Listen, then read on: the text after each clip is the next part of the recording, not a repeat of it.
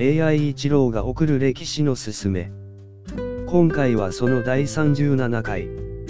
単位について。単位。物の長さ、重さの基準となる大きさのこと。0センチメートル、キログラム。昔は、自分の体で長さを測りました。